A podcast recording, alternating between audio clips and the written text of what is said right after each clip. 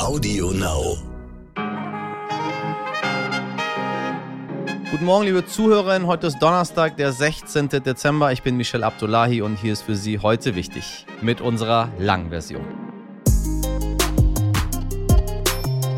Meine Damen und Herren, ich erzähle ja immer gerne, äh, wie das so ist, morgens aufzustehen und dann schicken einem irgendwelche Idioten so ein paar Todeswünsche in den Postfach, nur weil man in einem Podcast mal gegendert hat oder weil man einfach aus einem anderen Land hierher gekommen ist und das passt den Leuten nicht. Und nimmt man ihnen alles weg. Selbst den Job eines Podcasters nimmt man ihnen weg, den sie auch sehr gerne gemacht hätten. Ja, naja. Was ich Ihnen selten erzähle, sind die schönen Momente. Das vergesse ich immer. Äh, es gibt nämlich viel mehr schöne Momente als, als schlimme Momente. Davon möchte ich heute berichten. Ich möchte äh, gleich auch mehrere Leute grüßen, insbesondere die Herrschaften, die vor mir saßen, eben in dem Flug von äh, Frankfurt nach Hamburg zurück, die mir erzählt haben, dass sie gerade aus Mexiko zurückkommen, ihren Sohn dort besucht haben und dass man tatsächlich auch in Mexiko heute wichtig hört. Vielen, vielen Dank dafür. Sie haben es auch der ganzen der ganzen Kabine quasi gesagt, indem sie das Handy hochgehalten haben, auf mich gezeigt haben und wirklich in dem Moment tatsächlich dabei waren, heute wichtig zu hören. Das hat mich sehr gefreut. Das hat die Dame, die aber links von mir saß, so ein bisschen irritiert. Die hat versucht dann, mich krampfhaft zu erkennen, aber keine Chance. Sie hatte keinen blassen Schimmer, wer ich bin und was ich mache. So. Dann kam ein anderer junger Herr vorbei. Äh, die Schlange äh, schlängelte sich durch das Flugzeug, äh, klopfte mir auf die Schulter und meinte, ich höre so gerne deinen Podcast. Immer jeden Morgen, macht mir gleich gute Laune. Habe ich gesagt, vielen Dank. Das hat sie, glaube ich, noch ein weiteres Mal irritiert. Dann hat sie noch weiter versucht, krampfhaft herauszufinden, wer ich bin. Ähm, schöne Grüße auch an den jungen Mann, der unseren Podcast jeden Morgen hört. Äh, ich bin auch Fan, freut mich. Also von dir, dass du uns hörst, nicht von meinem eigenen Podcast. Dann Zog sich leider ein bisschen heute. Maschine war sehr, sehr voll. Kam jemand auf mich zu, klopfte auch auf die Schulter. Ich habe auf meinem Handy gerade so ein bisschen rumgedaddelt, habe mein Drachenspiel dort gespielt äh, und meinte, ey, du, ich guck immer so gerne dein Allmann-Taxi. Wann gibt's denn wieder neue Folgen? Habe ich dann ein bisschen über das Allmann-Taxi mit dem geplaudert, gesagt, wann die neuen Folgen kommen. Ähm, ging er weiter, die Dame guckte wieder rüber. Hm. Versuchte wieder zu erkennen, wer könnte das sein? Ist dir nichts in den Sinn gekommen? So heute wichtig, Allmann Taxi, da klingelte es gar nicht. Dann kam tatsächlich jemand in dieses Flugzeug gestiegen. Ich glaube, sie waren dann motiviert, irgendwie alle was zu sagen. Ähm, die ganze Kabine war schon dabei, irgendwie rüber zu gucken, was hier gerade passiert und meinte, ich höre so gerne deinen Bahn-Podcast. Haben wir darüber kurz geplaudert. Die Dame war, glaube ich, vollends verwirrt. Heute wichtig. Was ist das? Allmann-Taxi? Was ist das? Was macht er dann noch in einer Bahn? Und dann ähm, gab es das große Finale. Ich glaube, sie hat es vergessen, dann ist sie weggedöst. Äh, sie hat verzweifelt in ihrem Handy versucht, ich habe es beobachtet, äh, herauszufinden, wer ich denn sein könnte. Sie hätte einfach nur, weiß ich nicht, Ausländer, Hamburg, äh, Podcast googeln müssen, da wäre ich schon gekommen, glaube ich. Ähm, kurz vor der Landung ganz liebe Grüße an die beiden äh, hervorragenden äh, Stewards dieser Lufthansa-Maschine, die, die beide auf mich zukamen und meinen, wir lieben das U-Boot, wir lieben es, wir gucken es so gerne. Und ich glaube, dann äh, wusste sie gar nicht mehr, es hätte auch ein Sketch sein können, warum ist hier jemand, der sowohl ein Format in einem Taxi als auch in einem U-Boot, als auch in der Bahn hat und warum hören die Damen und Herren vor ihm ihn immer morgens bei heute wichtig in Mexiko. Beim Aussteigen habe ich ihr dann nur noch äh, zugezwinkert und bin gegangen. Ähm, falls sie mich hört gerade, ja, ja, ich bin's tatsächlich. Ich bin der Mensch, der viele, viele Formate hat, die vorwiegend in Fortbewegungsmitteln stattfinden. Also ganz lieben Dank an die Damen und Herren da draußen. Äh, haben Sie nie scheu, jemanden anzusprechen. Äh, wenn Sie das so freundlich und charmant machen, dann zaubern Sie mir damit ein Lächeln auf die Lippen. Ich freue mich sehr darüber. Es war ein guter Flug. Und wenn Sie fragen, was ich in Frankfurt gemacht habe, das können Sie dann heute Abend im Fernsehen gucken. Äh, 23 Uhr 35 in der ARD. Ich war bei unserem lieben Freund Florian Schröder, meine Damen und Herren. Ja, da staunen Sie, ne? Florian kommt so oft zu uns in die Sendung hier und ich mag ihn wirklich, wirklich gerne. Und hat er gefragt, ob ich äh, äh, mal kurzfristig zu ihm nach Frankfurt kommen kann, um in seiner Sendung äh, die ähm, äh, große Satire-Show mit Florian Schröder äh, als Gast dabei sein kann. Und das war sehr unterhaltsam. Also, äh, Sie können uns heute beide mal, wenn Sie gar nicht wissen, wie wir aussehen, mal in real im Fernsehen angucken. So, das dazu. Jetzt geht's aber los mit unserem Podcast.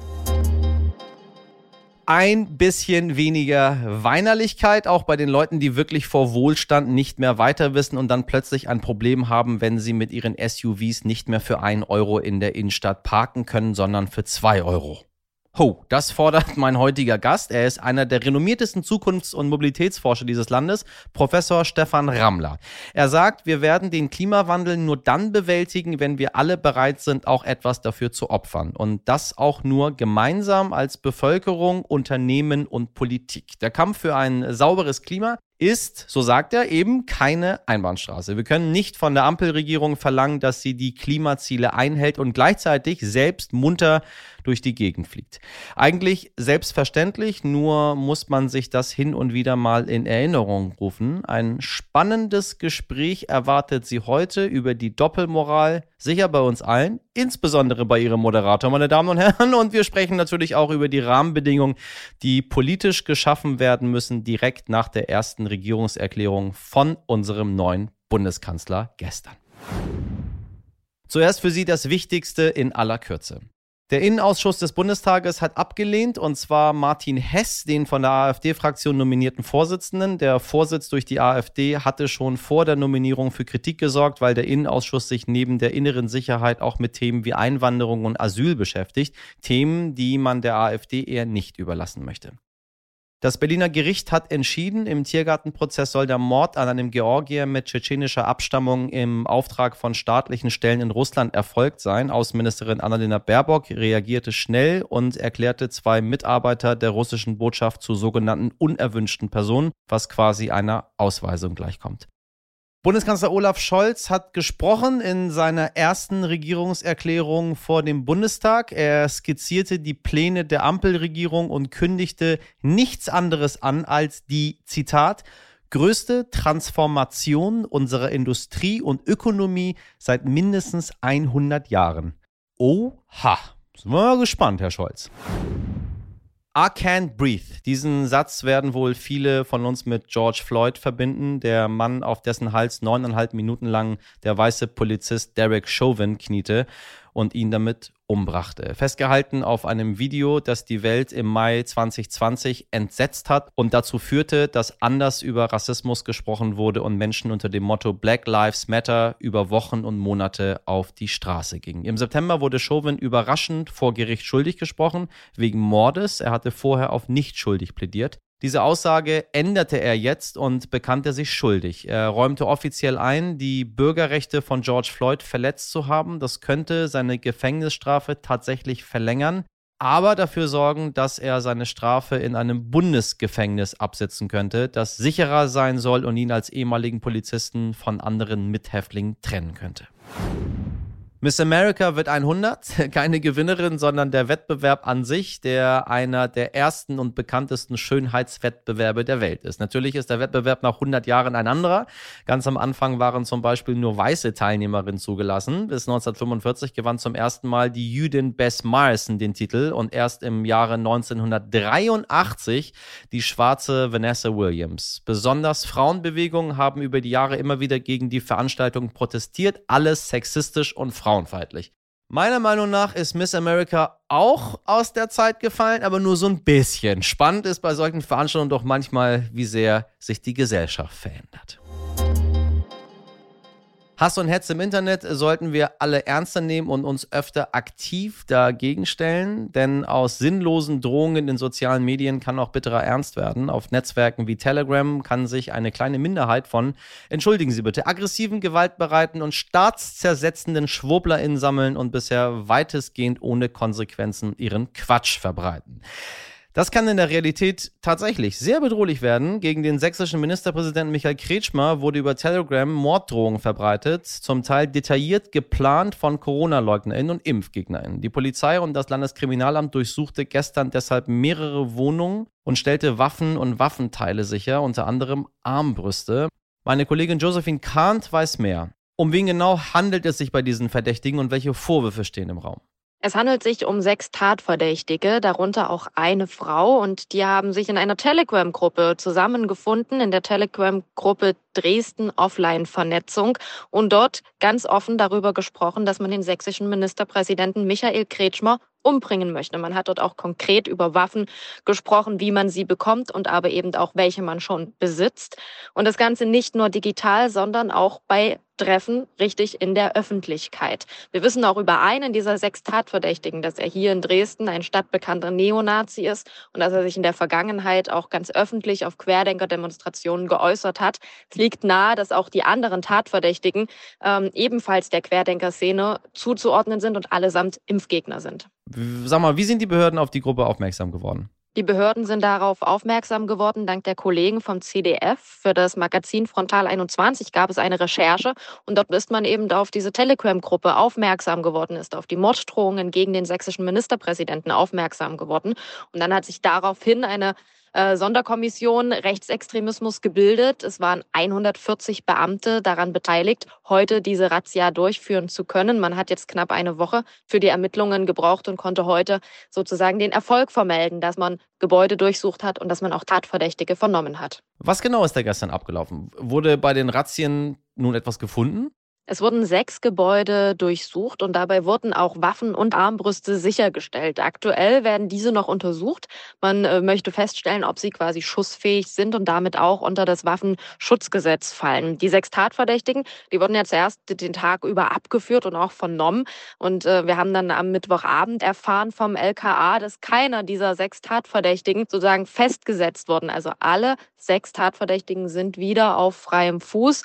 Und man wird jetzt sehen, wie die Ermittlungen voranschreiten. Es ist nicht ausgeschlossen, dass es weitere Razzien oder auch ähm, Vernehmungen und Festnahmen gibt, denn in dieser Telegram-Gruppe, da waren über 100 Menschen und jetzt gab es ja nur sechs Tatverdächtige. Also vielleicht gibt es da noch weitere Ermittlungserfolge in den nächsten Tagen oder Wochen. Liebe Hörerinnen, man kann es nicht oft genug sagen, zu widersprechen ist sehr anstrengend und man hat oft das Gefühl, es gibt keine Gewinner in dieser Debatte, aber die Mehrheit darf nicht aufhören aufzustehen, um genau das zu zeigen. Wir sind die Mehrheit. Wir die nicht alles gut finden muss, was äh, die Regierung so fabriziert, die sich aber im möglichen Rahmen an die Corona-Maßnahmen hält, sich impfen lässt, äh, Gewalt verabscheut und sich für die Vielfalt und ein herzlicheres Miteinander einsetzt. Deswegen auch mal eine lange Vorrede heute, um Ihnen äh, zu zeigen, dass ich das wohl wahr wahrnehme, wenn äh, Menschen auch schöne und tolle Sachen zu einem sagen. Und das ist nun mal die überwältigende Mehrheit. Aber leider, leider ist, wenn dann so ein Irrer einem schreibt, das so verletzend, dass man das irgendwie nicht vergisst. So, ja, weiß ich nicht. Wir sollten mehr über das Positive reden. Vielleicht geht das andere auch vorbei. Als ich meinen heutigen Gast gefragt habe, wie lange es denn noch dauert, bis wir unsere Klimaziele einhalten und unseren CO2-Ausstoß verringern, da sagte er, wenn wir in zehn Jahren immer noch nicht begriffen haben, dass wir uns ändern müssen, dann wird es in zehn Jahren auch kaum großartige Veränderungen gegeben haben. Hm. Ja, liebe Zuhörerinnen, was der wissenschaftliche Direktor am Institut für Zukunftsstudien und Technologiebewertung, Professor Stefan Rammler, hier sagt, ist eigentlich ganz banal und doch ein so wichtiger Gedanke. Denn die da oben, also die Politik, kann alleine nichts ausrichten. Da müssen wir in Deutschland, Europa und der ganzen Erde schon mitmachen. Wir sollten auch zeigen, dass wir bereit sind für einen Wandel, denn ich meine, wenn wir die Parteien in Zukunft abwählen, weil sie uns zu harte Einschnitte zumuten wollen und wir aber gleichzeitig verlangen, dass die Klimaziele eingehalten werden, dann, ja, dann weiß ich auch nicht mehr, wie wir aus diesem Teufelskreis des Nichtstuns rauskommen wollen. Also, lassen Sie sich inspirieren und vor allem auch motivieren vom Zukunfts- und Mobilitätsforscher Professor Stefan Rammler. Herr Professor Rammler, ich grüße Sie. Hallo. So, Zukunftsmodelle von Straßenkreuzungen habe ich mir angeschaut. Da sind ganz breite Gehwege, da ist alles äh, viel grün, da fahren Straßenbahnen und da ist äh, kaum Platz für ein Auto. Ähm, sind das die romantischen Wunschvorstellungen oder sieht so tatsächlich die Stadt der Zukunft aus? Naja, ob das romantisch ist, das ist Ihre Bewertung, aber es sind Konzepte, die tatsächlich von Verkehrsplanerinnen und Verkehrsplanern weltweit gerade entwickelt werden. Äh, übrigens in Zusammenarbeit mit den Bevölkerungen der Städte der Welt. So viel zum Thema Romantik. Es ist offenbar ein tiefes äh, und wichtiges Bedürfnis in den städtischen Bevölkerungen, mehr Lebensqualität ähm, zu genießen, mehr Ruhe zu haben, mehr Sicherheit auch zu haben. Und da kommt es jetzt automatisch zu Konflikten mit den planerischen Visionen auch. einer anders ähm, organisierten Mobilitätszukunft. Ist es tatsächlich so, dass das die Wunschvorstellung ist? Äh, weil mit den meisten Menschen, mit denen ich mich unterhalte, die regen sich ehrlich gesagt ziemlich darüber auf, dass Radwege gebaut werden, wo kein einziges Fahrrad fährt und die Autospur äh, verkleinert wird, die Menschen im Stau stehen. Also ich habe ehrlich gesagt aus meinem Umfeld bisher die exakte gegenteilige Erfahrung gemacht. Ja, so ist das immer mit privatstatistischer Empirie. Ähm, jeder hört was anderes und jeder hat einen anderen Einblick. Sie haben sicherlich recht. Es gibt ähm, nach wie vor natürlich, wie das bei allen großen gesellschaftlichen Transformationsfragen ist, ähm, Bevölkerungsgruppen, die das nicht gut finden, die konservativ sind, die an der klassischen Automobilität orientiert sind, die keine Alternativen sehen oder auch haben. Und dann gibt es diejenigen, die in den Städten leben, ähm, die sehen, dass die Digitalisierung völlig neue Konzepte von Automobilität möglich machen, die kein Auto haben, das auch nicht benötigen, die Radfahren wollen, die keine Infrastrukturen für, für Radfahren vorfinden. Also gibt es ganz andere empirische Daten auch, wenn Sie Befragungen machen, je nachdem, wo Sie fragen, in den Innenstädten von Berlin und Hamburg und Köln und Frankfurt werden Sie signifikante Anteile haben der Bevölkerung, die gesagt, wir brauchen nicht mehr Automobilität, sondern wir brauchen eine andere Automobilität. Mhm. Wir brauchen Fahrradwege, wir brauchen eine andere Form von Logistik. Äh, und das sind keine Autohasser, sondern das sind Leute, die sagen, wir müssen einfach diese Debatte führen, äh, diese Form von fossiler, sehr stark raumgreifender Automobilität, die einigen wenigen in der Stadt zugutekommt, in den meisten Städten jeweils, die auch sozial ungerecht ist, müssen wir gerechter machen, sauberer machen. Ähm, und die sagen nicht, dass wir völlig aufs Auto verzichten, sondern in Kombination von Fahrrad, öffentlichen Verkehr und Automobilität ein neues Modell der Mobilität der Zukunft bauen. Ähm, Sie haben vor, vor Jahren schon gesagt, die Politik muss das Autofahren teurer machen. Ähm, Ihr Buch damals mit dem Titel Volk ohne Wagen. Mhm. Ähm, wo, wo kommen wir dorthin? Wenn wir sehen auf der anderen Seite fahren die Leute aber so viel wie noch nie zuvor und äh, das Auto ist irgendwie, weiß ich nicht, gefühlt, wenn Sie das so sagen, beliebter denn je. Ja, das ist eine interessante, eine interessante Beobachtung, die mich auch sehr irritiert. Wir haben nämlich in regelmäßig aktualisierten Umfragen, Meinungsumfragen, ähm, die Aussage, dass 80 Prozent, über 80 Prozent der deutschen Bevölkerung den Klimawandel als größte Bedrohung ähm, ihres Lebens und ihrer Zukunft sehen und das unbedingt beenden wollen. Ja. Ähm, und dann haben wir aber tatsächlich gleichzeitig die Tatsache, dass nie so viel SUVs verkauft worden sind mit fossilen Antrieben genau. wie im Augenblick. Und da muss man zurückfragen, wie ernsthaft sind denn diese Aussagen gemeint? Und ist da nicht ein gutes Stück weit Bigotterie auch in der Szene, ähm, das eine zu wollen, zu fordern? Und immer dann, wenn es darum geht, dass die Politik solche Forderungen und solche Ziele natürlich nur in Zusammenarbeit mit der Bevölkerung, der Bereitschaft der Bevölkerung auch etwas dafür zu investieren, umzusetzen, dann gibt es Konflikte. Das ist erstmal ein Befund, der mich ratlos entlässt als Wissenschaftler. Und die Politik hat natürlich genau Angst vor dieser Art von Bigotterie, dass die Leute sagen, wir wollen aber, dass ihr das Klimaproblem löst. Wir wollen aber, dass sich für uns in Gottes Namen überhaupt nichts ändert. Und aus rein wissenschaftlicher Perspektive muss man einfach sagen, das ist ähnlich wie bei der Corona-Pandemie. Die Politik kann ja nicht zaubern, äh, sondern sie, sie ist angewiesen darauf, dass die Menschen das, was sie wollen, auch wirklich ernsthaft verfolgen und dafür auch bereit sind, in Anführungsstrichen, Opfer oder Verhaltensänderungen ähm, zu, zu, zu machen und auch bereit zu sein, das zu akzeptieren. Dazu bedeutet eben auch, das wissen wir, ähm, wenn der Klimawandel ein Problem ist und das CO2 zu günstig ist und die fossilen Brennstoffe zu günstig sind, dann ist der beste Weg, Klimawandel auch in der Mobilität zu bekämpfen, die Preise zu erhöhen. Das diskutieren wir seit 40 Jahren, ähm, dass die Umweltkosten unseres Konsums, unserer Lebensqualität in keiner Weise eingepreist sind in den Kosten der Produkten und der, der Fahrzeuge und des Benzins und deswegen müsste es eigentlich teurer werden. Der Punkt ist nur, dass wir nicht einfach die Dinge teurer machen können, sondern wir müssen Menschen, die eben ähm, nicht so viel Geld haben und darauf reagieren können, die Alternativen anbieten, eben auch mit teureren Preisen trotzdem mobil zu sein. Ob das dann Automobilität ist, ist eine andere Frage. Und wir müssen auch Automobilität, also die alternative Automobilität, Elektrofahrzeuge und so weiter, sozial gerecht in den Markt bringen. Das findet gerade nicht statt. Das ist eine Elitenmobilität. Ähm, und das Elektroauto für wenig Geld für die Menschen, die systemrelevant in ländlichen Regionen leben und viel Auto fahren müssen, weil es keine Alternativen gibt. Das gibt es eben noch nicht. Und das ist eben auch Teil Debatte, der Debatte, dass es sozial ungerecht gerade passiert. Hm? Also wie lange wird es dann noch dauern, wenn wir seit 40 Jahren schon darüber debattieren? Äh, wir wissen, dass der Klimawandel unisono sagt, dass die gesamte Wissenschaft weltweit die größte Bedrohung für die Menschheit ist und für den Planeten. Nur wobei der Planet am Ende des Tages uns dann runterwirft und sich dann wieder äh, wieder hübsch macht, wie er mal war. Ähm, also nehme ich wieder zurück. Für den Planeten ist es keine Gefahr. Der braucht nur ein bisschen Zeit. Aber was machen wir damit? Also wie gehen wir damit um? Wie lange wird das denn noch dauern? Auch wenn wir sehen, dass ähm, eine Ladesäule zwei Autos lädt. Wir stecken in so vielen Sachen noch in den Kinderschuhen. Naja, ich, ich, ich will noch mal zurückkommen. Also Sie, Sie, Sie machen das jetzt zu Recht auch, fokussieren sich so ein bisschen auf die Frage, ähm, hat die Politik versagt, hat die Politik ihre Aufgabe ähm, gut gemacht. Richtig. Und ich möchte das ein bisschen zurückspielen, äh, dass es nicht so einfach ist, wie Sie das darstellen, sondern es braucht immer das Wechselspiel von Bevölkerung, von Wählern und Politik. Und wenn die Politik für das, was die Wähler ihr sagen, ähm, das sollt ihr tun, nämlich Klimawandel beenden, in dem Moment, wo sie Konzepte anbietet, nicht die Unterstützung findet der Bevölkerung und die dann sagt, na, wenn ihr das aber so macht, ähm, dann wählen wir euch ab oder dann sind wir dagegen, dann ist es eine Art von Bigotterie und Verlogenheit, mit der wir nicht vorankommen. Was meine Antwort wäre, wir brauchen so lange, bis die Menschen in diesem Land begreifen, dass Klimawandel eine Sache ist, die nur Politik und Bevölkerung, Zivilgesellschaft und Unternehmen gemeinsam bewältigen können äh, und nicht der eine liefert und der andere wird beliefert und für den ändert sich gar nichts. Also es ist, äh, die Antwort ist ganz einfach, wenn wir anfangen bereit sind,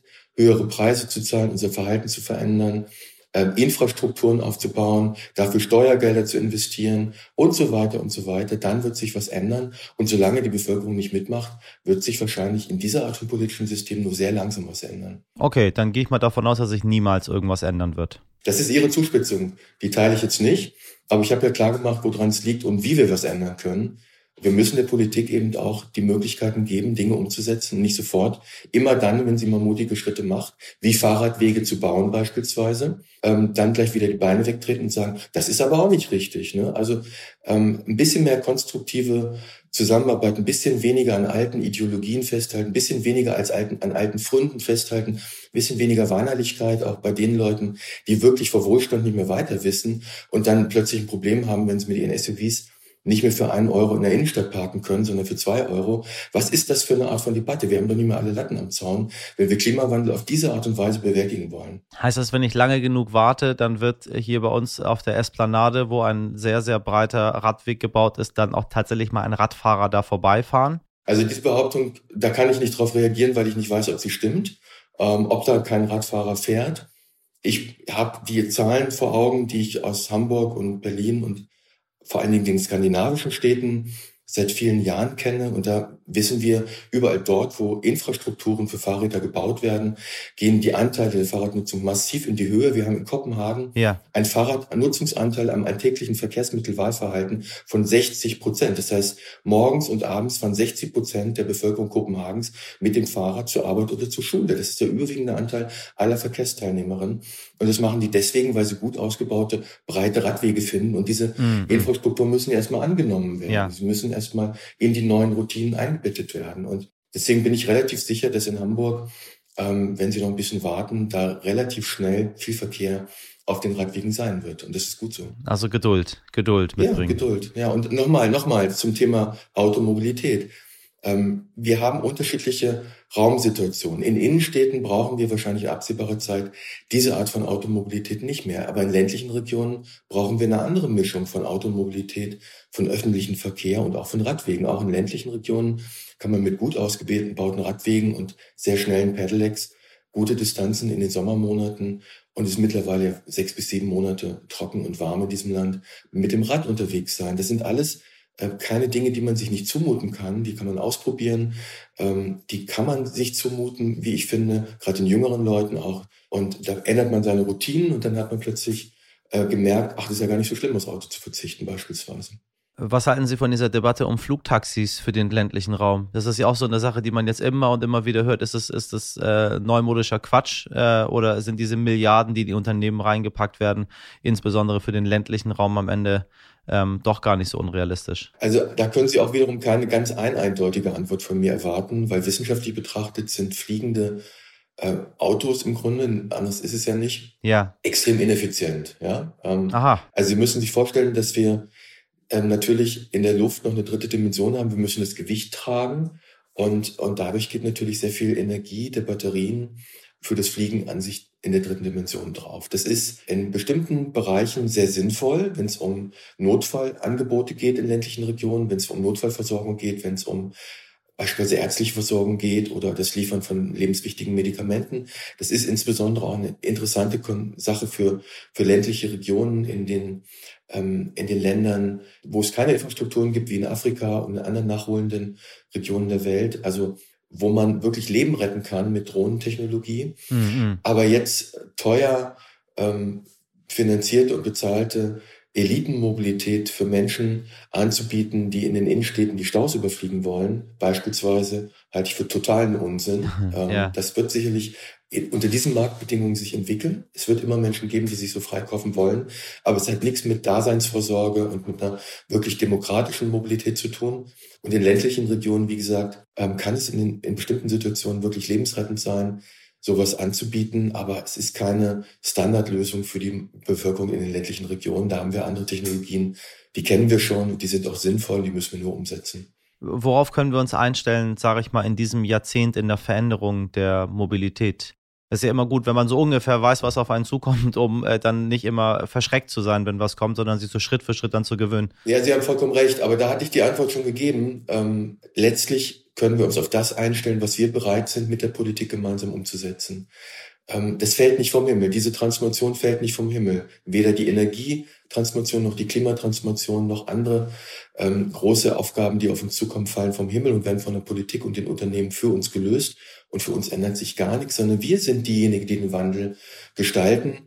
Und so lange wird es dauern. Wenn wir in zehn Jahren immer noch nicht begriffen haben, dass wir uns ändern müssen, dann wird es in zehn Jahren auch kaum großartige Veränderungen gegeben haben, außer denjenigen, die die Unternehmen durchsetzen, weil sie nämlich gezwungen sind, auf die Regulierungspolitik der chinesischen Regierung zu reagieren. Das hat nämlich die Elektromobilität auch in diesem Land vorangebracht. Also will heißen, Politik funktioniert. Ne? Wenn Politik den Motor zu steuern, dann kann sie auch funktionieren. Dann ist man relativ schnell in der Elektromobilität, wie wir das in China sehen.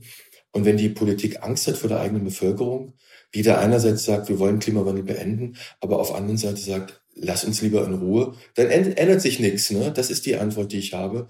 Ähm, also braucht alles, es braucht die Unternehmen, es braucht die Politik und es braucht die Bevölkerung. Und dann sind wir relativ schnell weiter, glaube ich. Warten wir mal ab. Ja, warten wir mal ab.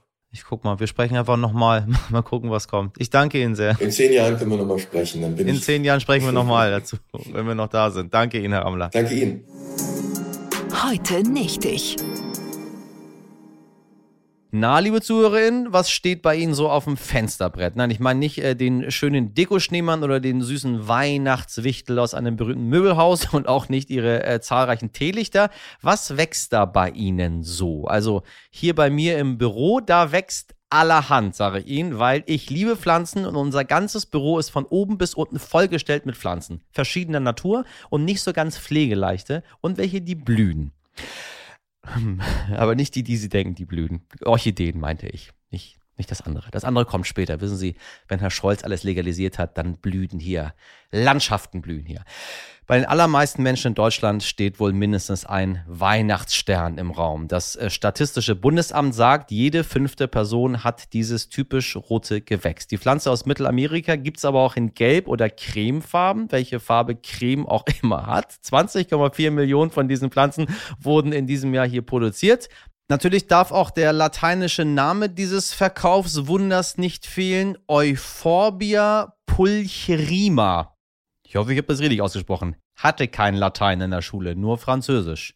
Und da heißt es Weihnachtsstern. In seiner Heimat wächst der Weihnachtsstern übrigens als Baum und wird Achtung, bis zu sechs Meter hoch. Wenn Sie den schon mal gesehen haben, ist ein ziemlich geiles Ding. Ich hatte mal das Vergnügen.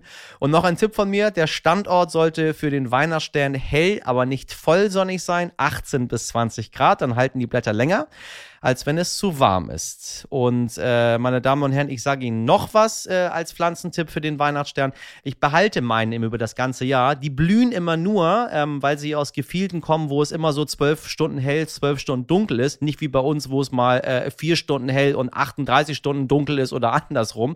Ähm, halten Sie die so ein bisschen über das Jahr und wenn Sie wollen, dass die irgendwann wieder blühen, ähm, stülpen Sie einfach irgendwas drüber, nehmen Sie es wieder ab nach zwölf Stunden und ich garantiere Ihnen, Ihr Weihnachtsstern blüht das ganze Jahr, nicht das ganze Jahr, aber so zwischendrin immer mal wieder. Also, gerne geschehen für diese Pflanzentipps. Meine Redaktion dachte, ich bin ein Pflanzenidiot. Nein, dem ist nicht so. Ihr Moderator kennt sich sehr, sehr gut aus mit Pflanzen.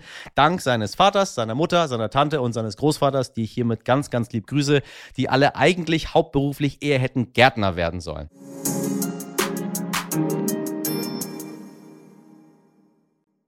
So, jetzt äh, schließt sich hier das äh, Gewächshaus der gesellschaftlichen Debatten auch langsam. Ich freue mich, wenn Sie auch morgen wieder dabei sind. Dann geht es bei uns schwerpunktmäßig ums Düngen. So, nee, kleiner Scherz. Wir beschäftigen uns morgen mit dem Netzwerk Telegram. Ist auch ein bisschen Düngen, so was man tun kann dort, um Hass und Hetze einzudämmen. Wir freuen uns immer über Ihre Nachrichten, gerne auch mit Fotos von Ihrem Weihnachtsstern. Äh, alles einfach an heute wichtig stern.de. Mails, meine Damen und Herren, finden wir besser als Telegram. Folgen Sie uns gerne äh, wie zum Beispiel unser Hörer Christian. Sie erinnern sich an meine äh, Anfangsausführungen. Äh, Flug von äh, Frankfurt nach Hamburg. Er hat uns äh, auch noch dazu gerade jetzt noch eine Mail geschickt und sich total darüber gefreut, dass wir uns gesehen haben. lieber Christian, an dieser Stelle stellvertretend für, ich glaube, den gesamten Flug, außer dieser einen einzigen Dame, die jetzt, glaube ich, irre geworden ist zu Hause. Vielen Dank für deine liebe Mail. Ich hoffe, du bist genauso gut angekommen. Nun wünsche ich dir eine gute Zeit in Hamburg, auch unseren ähm, Exil-MexikanerInnen. Es ist eine schöne Stadt. Ob man nun von hier kommt oder nur kurzzeitig hier ist, es ist die schönste Stadt der Welt. Sorry an alle anderen Städte auf der ganzen Welt. Außer Paris. Paris ist schon ein bisschen geiler. So, liebe Zuhörerinnen, jetzt ist aber wirklich Schicht im Schacht. Meine äh, tolle winterfesten Stauden, um mal im Garten zu bleiben, heute für Sie waren Sabrina Andorfer, Mirjam Bittner, Dimitri Blinski, Valerie Dörner und Frederik Lübnitz. Produziert hat diese Folge für Sie Nikolas Femerling. Morgen geht's weiter ab 5 Uhr. Bis dahin einen schönen Mittwoch. Machen Sie was draus. Ihr Michel, Gartenfreund Abdullahi.